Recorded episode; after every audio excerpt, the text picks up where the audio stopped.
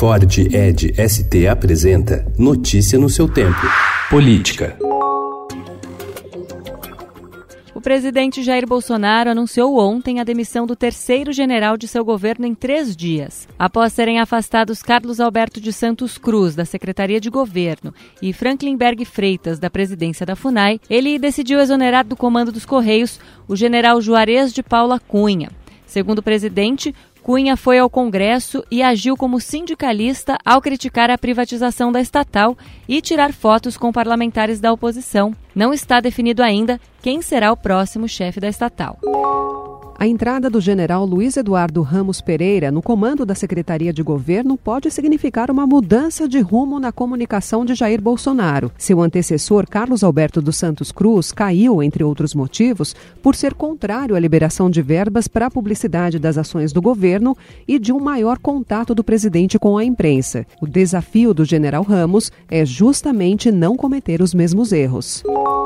O presidente Jair Bolsonaro afirmou ontem que é zero a possibilidade de demitir o ministro da Justiça, Sérgio Moro, diante do vazamento de conversas da Operação Lava Jato. Bolsonaro disse ainda que mantém a promessa de indicar o auxiliar ao Supremo Tribunal Federal e Moro, que afirmou ter cometido um descuido ao repassar uma informação para procuradores da Lava Jato por meio de um aplicativo de celular, ganhou uma blindagem no Congresso. Os presidentes Rodrigo Maia, da Câmara, e Davi Alcolumbre, do Senado, avisaram a interlocutores nesta semana que não têm a intenção de instalar uma CPI para investigar o caso.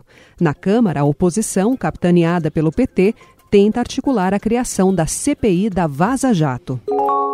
Em ação penal aberta para apurar o atentado ao então candidato à presidência Jair Bolsonaro, a Justiça converteu a prisão preventiva de Adélio Bispo de Oliveira em internação por prazo indeterminado. Adélio continuará na Penitenciária Federal de Segurança Máxima de Campo Grande, no Mato Grosso do Sul. O presidente vai recorrer da decisão. Morreu na madrugada de ontem, aos 76 anos, Clóvis Rossi, um dos mais prestigiados jornalistas do Brasil. Desde 1980, na Folha de São Paulo, era colunista e integrava o conselho editorial do jornal. Trabalhou nos principais veículos do país, entre eles o Estado, onde foi editor-chefe. Notícia no seu tempo. É um oferecimento de Ford Edge ST, o SUV que coloca performance na sua rotina até na hora de você se informar.